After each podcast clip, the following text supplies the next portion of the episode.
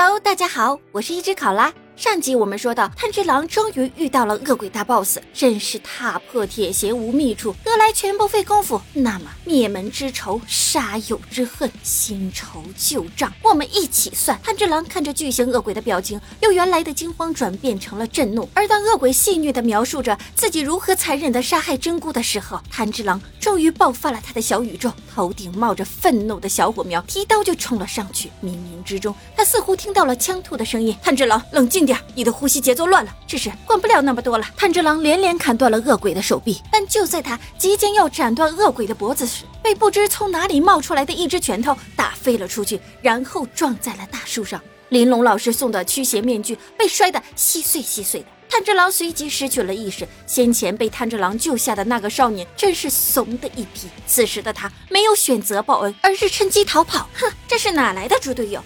人家还救你一命！就在异形鬼准备给炭治郎致命一击的时候，豆子突然出现在炭治郎的意识中，呼唤着哥哥：“哥哥，哥哥，快醒醒！”在妹妹的召唤下，炭治郎猛然的惊醒，躲开了致命的攻击。他开始与巨型恶鬼不断的周旋，伺机寻找能一举歼灭恶鬼的机会。可是无论怎么砍，恶鬼的手臂都会很快的又长出来。巨型恶鬼回想起之前打败枪兔和真姑的场景，不由得发出了邪魅的笑声。嘿嘿嘿，那一口大黑牙真是让人恶心。炭治郎却下定决心，我要弄死你。他依靠灵敏的嗅觉预判了恶鬼来自地面的偷袭，但腾空的他却也将自己暴露在了新的危险之中。巨型恶鬼也以为这一次一定会得逞。他再次发射了巨型手攻击空中的炭治郎，却被炭治郎使出了看家的本领——头锤破解。紧接着，炭治郎沿着恶鬼的手臂向前突进。这次轮到异形鬼有些慌了，这个少年有点东西。他伸出若干分支手臂，想要阻止炭治郎。炭治郎则再次使用全集中水之呼吸法，轻松冲到了恶鬼面前。巨型恶鬼自信地认为，我的脖子非常结实，在你还没有砍断我的脖子之前。我已经捏爆了你的脑袋，让你的脑袋开花，就像捏爆那些小鬼一样。然而事实证明，巨型恶鬼想多了吧？炭治郎使出了他的绝技一之形，刀刃再次泛起了蓝色的波涛。巨型恶鬼随即身首异处，经过了一番苦斗，炭治郎终于将巨型恶鬼斩落刀下，为枪兔和真姑以及所有的受害者报了仇。要说这只在藤溪山待了四十七年的恶鬼，身世也是十分的凄惨。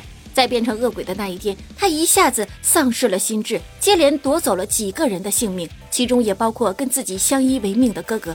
在当时还年轻的玲珑的围追堵截下，逐渐被逼入绝境。这么多年来，那张天狗面具一直都是让他恐惧的存在。而这一次飞身而来的炭治郎，正如当年的玲珑一样，让他在无限的恐惧中受到了应有的惩罚，也可以说是得到了解脱。看着自己逐渐消散的身体，恶鬼在生命的最后一刻流露出了无限的不甘，或者该说他的生命早就结束了。在他化身恶鬼亲口咬死哥哥的那一天，他就已经失去了人性。一个害怕孤独的孩子，却把孤独当成了留给自己的最后一件礼物。正在逐渐消失的他，不停地自责着咬死哥哥的行为，却又在那一瞬间忘记了哥哥到底是谁。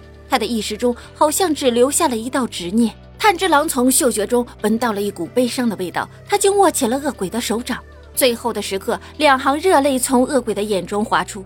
在炭之郎的祈祷声中，恶鬼终于寻找到了属于他自己的那一缕光芒。一直身处黑暗与罪恶中的他，终于也可以朝着光芒狂奔而去。那眼前提灯之人正是自己的哥哥。这一次，他们握紧了彼此的手。下辈子，请一定不要再变成厉鬼了。随着巨型恶鬼最后的残骸在炭治郎的手中消失殆尽，浓雾中所有被巨型恶鬼所杀害的少年们的灵魂也齐聚在一起，他们共同见证了炭治郎的成长。也目睹了巨型恶鬼被打败，现在大仇得报，他们终于可以安心的回到玲珑老师的身边了。而炭治郎的战斗还在继续，他每碰见一只恶鬼，都在询问对方把鬼变成人类的方法，但可惜所有的鬼都只是充满攻击性的向他扑过来，炭治郎只能无奈的用利刃一次次将恶鬼斩杀，直到他发现自己已经悄然通过了选拔的时候，也没有得到他想要的答案。那么恶鬼到底会不会变回人类呢？让我们一起跟炭治郎去寻找答案吧。下集见。